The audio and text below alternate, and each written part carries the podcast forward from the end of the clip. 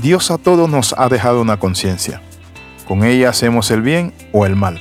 Pero cuando la conciencia ya no trabaja, es decir, no es funcionable, se le conoce como conciencia cauterizada. La palabra dice en 1 Timoteo capítulo 4 versículo el 1 al 3. Pero el Espíritu dice claramente que en los últimos tiempos algunos apostatarán, se apartarán de la fe, renegarán de la fe, eso es apostatar, escuchando espíritus engañadores y a doctrinas de demonio, por la hipocresía de mentirosos que teniendo cauterizada la conciencia, noten, teniendo cauterizada la conciencia, prohibirán casarse y mandarán abstenerse de alimento que Dios creó para que con acción de gracia participasen de ello los creyentes y los que han conocido la verdad. Entonces es necesario distinguir entre una conciencia que funciona es redarguida por el Espíritu Santo, que nos lleva al arrepentimiento, que cuando hacemos algo malo, como un semáforo o una luz, nos ilumina. Pero también es muy necesario que nosotros entendamos que la conciencia se puede dañar, puede hacerse no funcionable, y esto se le conoce como conciencia cauterizada.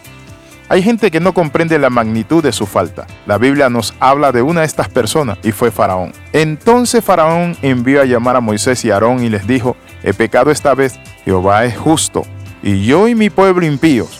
Pero noten lo que dice la Biblia en Éxodo 9, 27 y luego en el verso 35. Y el corazón de Faraón se endureció y no dejó ir a los hijos de Israel como Jehová lo había dicho por medio de Moisés. Este mensaje es para las personas que siempre escuchan el mensaje de salvación, que saben que deben venir a los pies del Señor, confesar su pecado, dejar la vida desordenada que están llevando. ¿Y saben qué dice? Un día de esto, sí, yo sé que Dios es bueno, yo sé que Dios me ama, hasta lloran, pero saben que no cambian. La conciencia cauterizada, ¿qué es? Encontramos que la conciencia cauterizada es la imagen dada por el apóstol Pablo.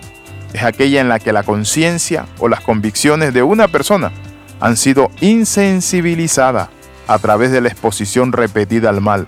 El sentido de lo correcto y lo incorrecto de una persona puede volverse insensible hasta el punto de que ya no puede distinguir la persona fácilmente entre el bien y el mal.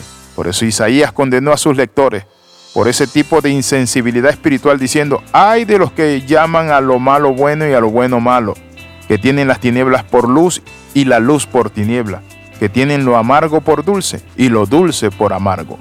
En el caso de Isaías, en el capítulo 5, versículo 20, nos dice que esa es una conciencia cauterizada. Por eso Faraón lo reconoció delante de Moisés. Él dijo, yo y mi pueblo hemos pecado contra Jehová, somos impíos, pero volvió a hacer lo mismo. No dejó el pueblo de Israel ir a adorar y salir al desierto. También la Biblia nos habla en 1 Timoteo capítulo 4. Vemos que algunos, dice la Biblia, abandonarán la fe. Esto indica que aquellos que se hacen llamar cristianos se dedicarán a las enseñanzas demoníacas, engañosas. Por un plato de lenteja venderán su primogenitura. Saben que las cosas están mal y que se están haciendo mal, pero ellos con tal de ganar, callan. El que calla otorga. ¿Tiene usted una conciencia insensible?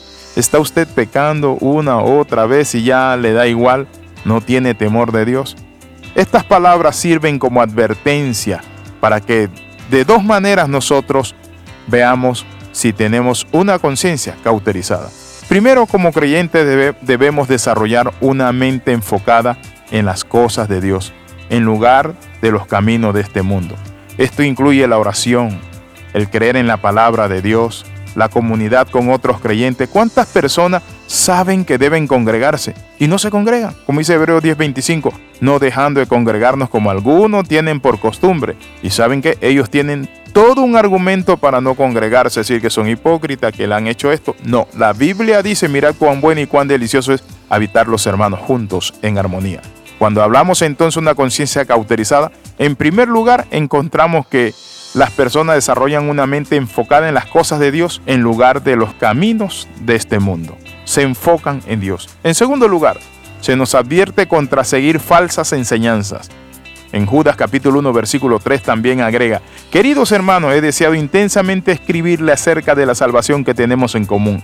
Y ahora siento la necesidad de hacerlo para rogarles que sigan luchando vigorosamente por la fe encomendada una vez por todas a los santos.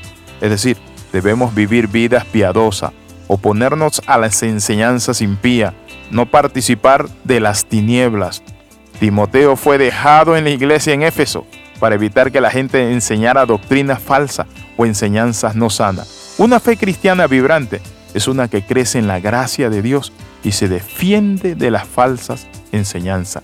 Cuando nos acercamos a Dios, debemos acercarnos con corazones sinceros.